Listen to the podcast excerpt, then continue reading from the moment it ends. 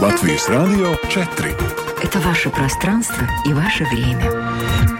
На календаре 22 января в Латвии 19 часов. И вашему вниманию информационная программа сегодня в 19 на Латвийском радио 4 в студии Юлия Михайловская. Добрый вечер.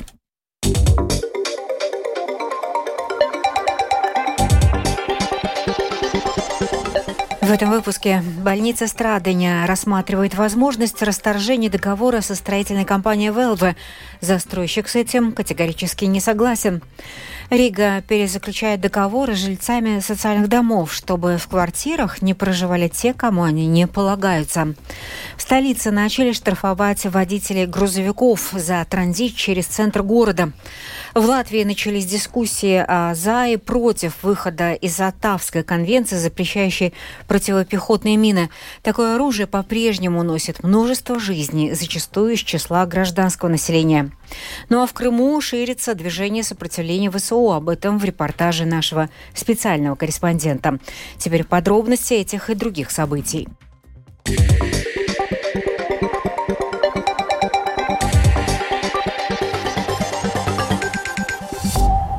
Университетская клиническая больница Страдания может расторгнуть договор со строителем нового корпуса больницы, предприятием ВЛВ, так как оно затягивает сроки и не может убедить в своих способностях выполнить договорные обязательства. По данным больницы, из-за задержек неосвоенное европейское финансирование 26 миллионов евро. В свою очередь, строительное предприятие сегодня заявило, что готово продолжить строительство и призывает Министерство здравоохранения и Министерство финансов срочно найти решение. Руководство компании утверждает, что заказчик не утвердил необходимое продление срока, о чем было достигнуто взаимное понимание. Продолжит директор проекта предприятия ВЛВ Валдис Кокс. С прошлого лета мы информировали заказчика об обстоятельствах, которые влияют на срок реализации. Но у нас есть ясный план и необходимые ресурсы, чтобы объект построить в течение 15 месяцев с данного момента. Составлен график, есть все ресурсы, команда, как финансовые ресурсы, так и субподрядчики, поставщики, которые эту работу могут выполнить. Только по непонятным для нас причинам сейчас происходит какое-то топтание на месте. Tikai mums nesaprotamu iemeslu dēļ šobrīd notiek tāda mīņāšanās. Из 11 тысяч социальных квартир в Риге договоры не перезаключены у трех тысяч. Рижская дума с 2022 года начала перезаключать договоры, чтобы они больше не были бессрочными и в квартирах не проживали бы те, кому они не полагаются. Тем, кто выполняет все обязательства и соответствует всем критериям, волноваться не стоит, сказал в программе ЛР4 подробности Веструс Зепс, руководитель Комитета Рижской думы по жилищным вопросам и окружающей среде. Самое главное, что я бы хотел сказать, что не надо беспокоиться тем, которые там живут и платят э, все, все те, которые по договору должны они платить. Э, эту систему Рижская дума реализирует с 2022 года. Э, это нам позволяет вести мониторинг всех квартир, которые в в Рижской думе и смотреть, где те люди, которым мы дали эти квартиры, ну, не знаю, уже не квалифицируется э, этой социальной помощи, да, э, и просматривать, потому что у нас э, в Рижской думе сейчас очередь под этими квартирами, ну, которые называются социальные квартиры, ну, 1800. Есть всякие ситуации, да, где мы констатируем, что эта персона, которым мы как бы дали э, квартиру, уже там не живет, там живет другие, да, и это место как бы не может э, достаться тем, которые нуждаются, да. С 22 января в Риге начали штрафовать водителей грузовиков, не соблюдающих запрет на транзитное движение в центре города. В частности, грузовикам запрещено движение по Каменному мосту, а также на набережной 11 ноября и набережной генерала Радзиня. За несоблюдение требований дорожного знака к водителю транспортного средства применяется штраф в размере 30 евро. Введение максимальных тарифов – единственное правильное решение проблемы такси в Рижском аэропорту. Так считает глава международного аэропорта Рига Лайла Оденя. Но пока этого не позволяют действующие нормы, сказала она. В то же время руководитель Рижского аэропорта напомнила, что в настоящее время решается вопрос о введении системы ваучеров, которая могла бы распространяться на таксомоторные компании, получившие специальную лицензию на работу в аэропорту. Сегодня представители Министерства образования и ряда самоуправления обсуждали модель, новую модель финансирования зарплат педагогов и другие изменения, касающиеся реформы школьной сети. Со стороны представителей муниципалитетов прозвучало много опасений, но все из них были развеяны в ходе заседания. Подробнее о сегодняшней встрече в сюжете Михаила Никулкина. Министерство образования и науки ранее представило новую модель финансирования для повышения зарплат педагогов. Советник министра образования Карина Цауните Орупе сегодня выделила несколько важных моментов. Одна из вещей, которую мы решаем благодаря этой модели, это то, что учебное заведение получает полное финансирование, которое необходимо для реализации учебной программы в конкретном учебном заведении. Второе – это обеспечение конкурентоспособной зарплаты, что вытекает из первого пункта. Сейчас зарплата педагогов очень сильно отличается от самоуправления к самоуправлению в зависимости от места расположения. Учитывая необходимые для реализации учебной программы объем ставок педагогов, новая модель финансирования предусматривает, что конкретное учебное заведение получает полное финансирование. При этом в новой модели есть пункт о выделении госфинансирования школам в зависимости от того, насколько они соответствуют численным критериям, установленным Минобразования. То, как это будет работать на уровне основной школы, объяснила директор Департамента образования Министерства Эдита Канавиня. Количественные критерии только устанавливают вид того, как учебное заведение получит финансирование. Если оно будет отвечать критериям оптимальной группы классов, то она получит полное финансирование из целевой дотации государства. В свою очередь, если заведение критериям отвечать не будет, то финансирование оно получит раздельно, частично из целевых дотаций и частично из софинансирования самоуправлений finansējuma. В свою очередь, на уровне средней школы, если заведение не соответствует количественным критериям величины классов, для продолжения реализации конкретной учебной программы ее придется полностью содержать на средства самоуправления. У представителей различных самоуправлений было много опасений относительно того, какое влияние на муниципальные бюджеты окажет новая модель финансирования зарплат педагогов. Упоминались также проблемы с персоналом поддержки и вопрос перевозки учащихся на специальном транспорте. Вот что сказала директор Акнистской средней школы Аия Войтыште.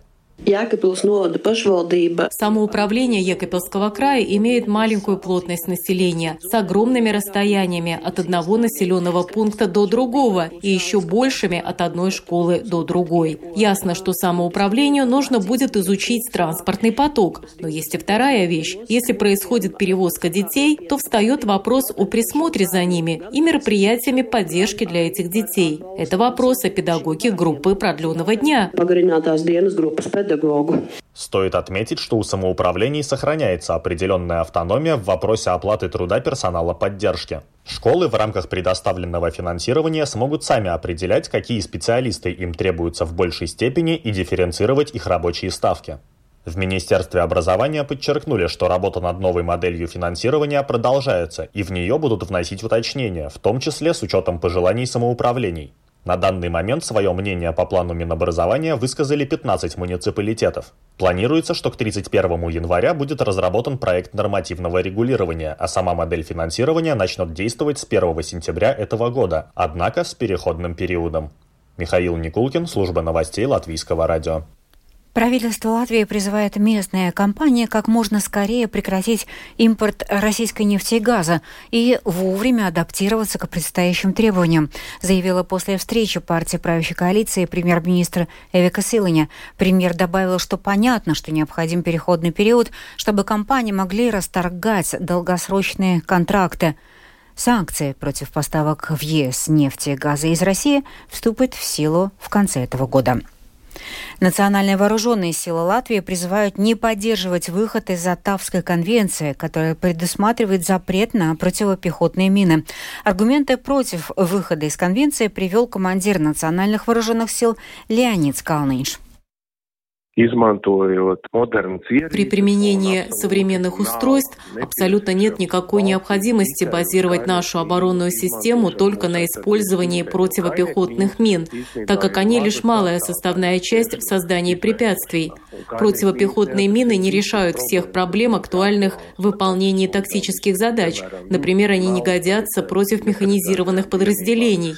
За противопехотными минами надо надзирать, и в конце концов мы не можем их оставить оставить без присмотра, когда закончится конфликт. Люди и животные могут погибнуть. Польза от использования элементарных противопехотных мин, их покупки и хранения довольно минимальна. В то же время убытки более значительны. Атавская конвенция предусматривает отказ стран-участниц от производства, накопления, применения противопехотных мин. Она вступила в силу в 1999 году, а спустя шесть лет к ней присоединилась и Латвия. Благодаря работе крымских движений сопротивления ВСУ минувший год называют плодотворным.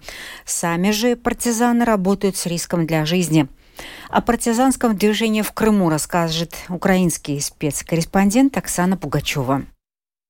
На минувших выходных Автономной Республике Крым исполнилось 33 года со дня ее создания в составе Украины. Из них 10 Крым находится в оккупации Российской Федерацией. Все это время крымские партизаны помогают вооруженным силам Украины освободить свою территорию от оккупации. Среди наиболее мощных подпольных движений группы сопротивления АТЭШ, Крымская боевая чайка, Крымские партизаны, Желтая лента, а также группа 1918. 2023 год был плодотворным для Украины. С помощью крымских партизан ВСУ регулярно наносят удары по российским составам и технике. Уничтоженный комплекс ПВО «Триумф», ЗРК «Тор-М2», подорваны железнодорожные шахты и мосты, нефтебазы и склады вооружения. Были повреждены несколько важных военных кораблей ВМС России, подлодка и ракетоноситель. Также Украина вернула под свой контроль буровые газодобывающие платформы, находящиеся находящаяся в акватории Черного моря. Крымский мост теперь не используют для перевозки топлива и военной техники, рассказал заместитель постоянного представителя президента Украины в Автономной Республике Крым Денис Чистиков. Боятся использовать Крымский мост для, для завезения топлива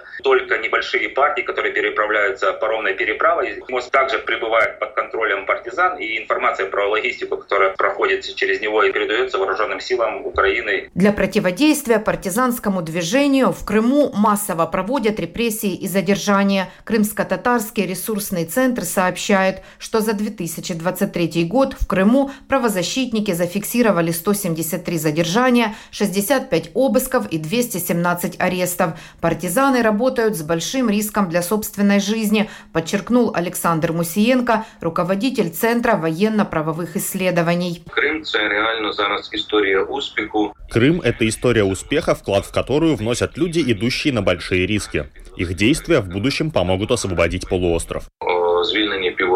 Крымские партизаны действуют также на территории России и временно оккупированных украинских территориях. Оксана Пугачева, специальный украинский корреспондент служба новостей Латвийского радио.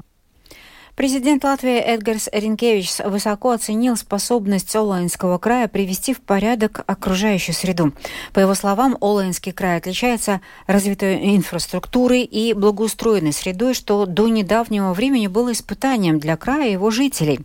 Ринкевич отметил привлечение активной местной молодежи, которая при поддержке молодежного центра привлекает ребят и реализует свои идеи, способствует тем, самым участию в принятии решений общественной жизни города и края, подчеркнул глава государства. В завершении выпуска о погоде в Латвии на 23 января. Во вторник по всей стране ожидается оттепель. Предстоящей ночью будет облачно на большей части территории страны снег и мокрый снег, на западе также дождь. Дороги будут скользкими. Южный, юго-западный ветер 7-12, порывами до 15-19, на побережье до 22 метров в секунду. Температура воздуха по стране плюс 1, минус 4 градуса. На востоке от 0 до минус 2. В течение ночи температура воздуха будет постепенно повышаться. Завтра днем в Латвии будет облачно Облачно временами дождь, на востоке также мокрый снег. Дороги будут скользкими, южный, юго-западный ветер 6-11, порывами до 15-18 метров в секунду. Температура воздуха по стране от плюс 2 до плюс 4 градусов. В Риге в ближайшие сутки будет пасмурно, временами дождь, ночью также мокрый снег. Дороги и тротуары будут скользкими. Южный юго-западный ветер 6-10, ночью порывами до 15 метров в секунду. Температура воздуха ночью в столице плюс 1, плюс 2 градуса, а завтра днем до 2-4 градусов со знаком плюс. Медицинский тип погоды второй, благоприятный. Это была программа «Сегодня в 19». 22 января продюсер выпуска Марина Ковалева провела Юлия Михайловская.